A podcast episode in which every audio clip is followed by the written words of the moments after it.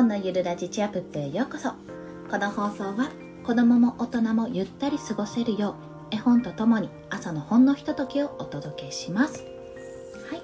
今日のお話はもちもちの木です、はい、出版岩崎書店作斉藤隆介絵滝平次郎です。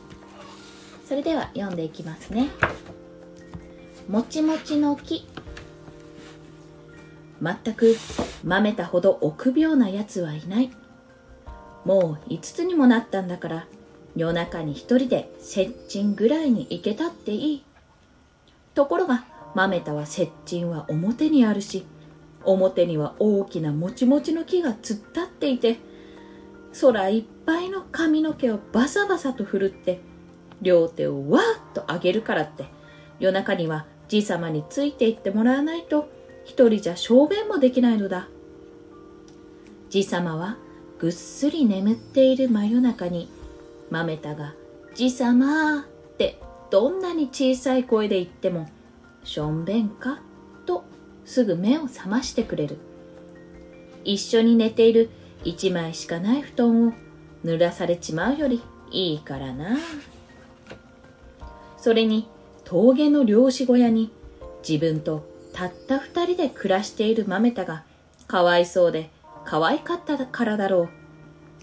けれど、マメタの弟だって、熊と組み打ちして、頭をぶっ裂かれて死んだほどの肝助だったし、じさまだって、64の今、まだ青獅子を追っかけて肝を冷やすような岩から岩への飛び移りだって見事にやってのける。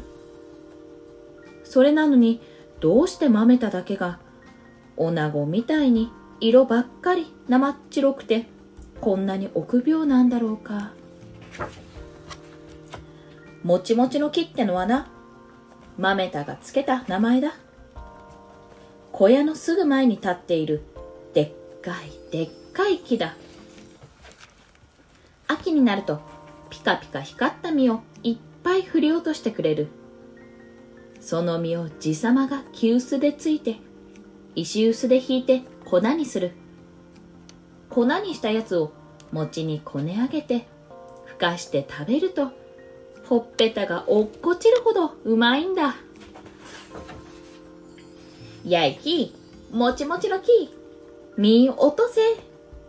なんて、昼間は木の下に立って、片足で足踏みして、威張って催促したりするくせに、夜になると豆田はもうダメなんだ。木が怒って両手で「お化け!」って上から脅かすんだ。夜のもちもちの木はそっちを見ただけでもうしょんべんなんか出なくなっちまう。じさまがしゃがんだ膝の中に豆田を抱えてああいい夜だ。星に手が届きそうだ。奥山じゃ、鹿や熊めらが鼻提灯出して寝っこけてやがるべ。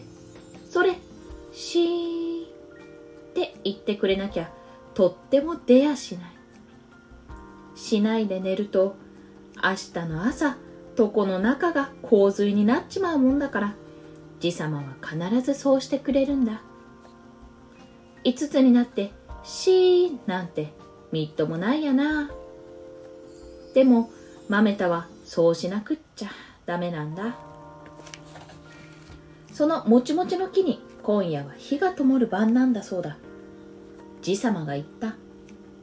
下月20日の牛蜜にゃ、もちもちの木に火が灯る。起きてて見てみろ。そりゃあ綺麗だ。おらも子供の頃に見たことがある。死んだお前の夫も見たそうだ。山の神様のお祭りなんだ。それは一人の子供しか見ることはできねえ。それも勇気のある子供だけだ。それじゃあ、オラはとってもダメだ。豆田はちっちゃい声で泣きそうに言った。だって、じさまも夫も見たんなら、自分も見たかったけど、こんな冬の真夜中にもちもちの木をそれもたった一人で見に出るなんて、とんでもねえ話だ。ブルブルだ。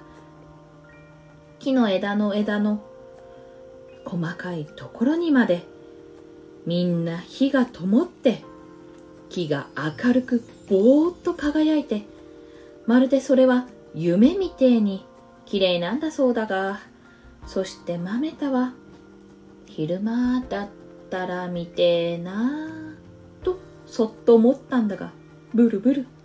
夜なんて考えただけでもおしっこを漏らしちまいそうだ。豆田は初めっから諦めて布団に潜り込むとじさまのタバコ臭い胸の中に鼻を押し付けて酔いの口から寝てしまった。豆田は真夜中にひょっと目を覚ました。頭の上で熊のうなり声が聞こえたからだ。じさま夢中でじさまにしがみつこうとしたがじさまはいない。ま豆田心配すんな。じさまはじさまはちょっと腹が痛いだけだ。枕元で熊みたいに体を丸めてうなっていたのはじさまだった。じさま怖くてびっくらして豆田はじさまに飛びついた。けれどもじさまはころりと畳に転げると歯を食いしばってますますすごくうなるだけだ。医者様を呼ばなくっちゃ。豆田は子犬みたいに体を丸めて表戸を体で吹っ飛ばして走り出した。寝巻きのまんま裸足で半道もある麓の村まで。外はすごい星で月も出ていた。峠の下りの坂道は一面の真っ白い霜で雪みたいだった。霜が足に噛みついた。足からは血が出た。豆田は泣き泣き走った。痛くて寒くて怖かったからな。でも大好きな爺様の死んじまう方がもっと怖かったから泣き泣き麓の医者様へ走った。これも年寄り爺様の医者様は豆田から訳を聞くと「おーおー」と言ってねんねこ番店に薬箱と豆田を覚うと真夜中の峠道をえっちらおっちら爺様の小屋へ登ってきた。途中で月が出てるのに雪が降り始めた。この冬初めての雪だ。豆田はそいつをねんねこの中から見た。そして医者様の腰を足でどんどん蹴飛ばした。爺様がなんだか死んじまいそうな気がしたからな。豆田は小屋へ入るときもう一つ不思議なものを見た。もちもちの木に火がついてる。けれど医者様はあ本当だ。まるで火がついたようだ。だどもあれは土地の木の後ろにちょうど月が出てきて枝の間に星が光ってるんだ。そこに雪が降ってるから明かりがついたように見えるんだべと言って小屋の中へ入ってしまった。だから豆田はその後は知らない。医者様の手伝いをしてかまどに薪をくべたり湯を沸かしたりなんだり忙しかったからな。でも次の日の朝腹痛が治って元気になった爺様は医者様の帰った後でこう言った。お前は山の神様の祭りを見たんだもちもちの木には火がついたんだお前は一人で夜道を医者様呼びに行けるほど勇気のある子供だったんだからな。自分で自分を弱虫だなんて思うな。人間、優しささえあれば、やらなきゃならねえことはきっとやるもんだ。それを見て他人がびっくらするわけよ。それでも、豆田はじさまが元気になると、その晩から、じさましょんべんにじさまを起こしたとさおしまいいかがでしたでしょうか？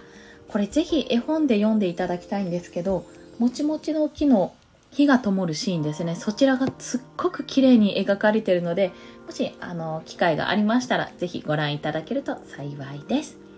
それでは、今日もお聴きくださりありがとうございました。コンでした。では、また。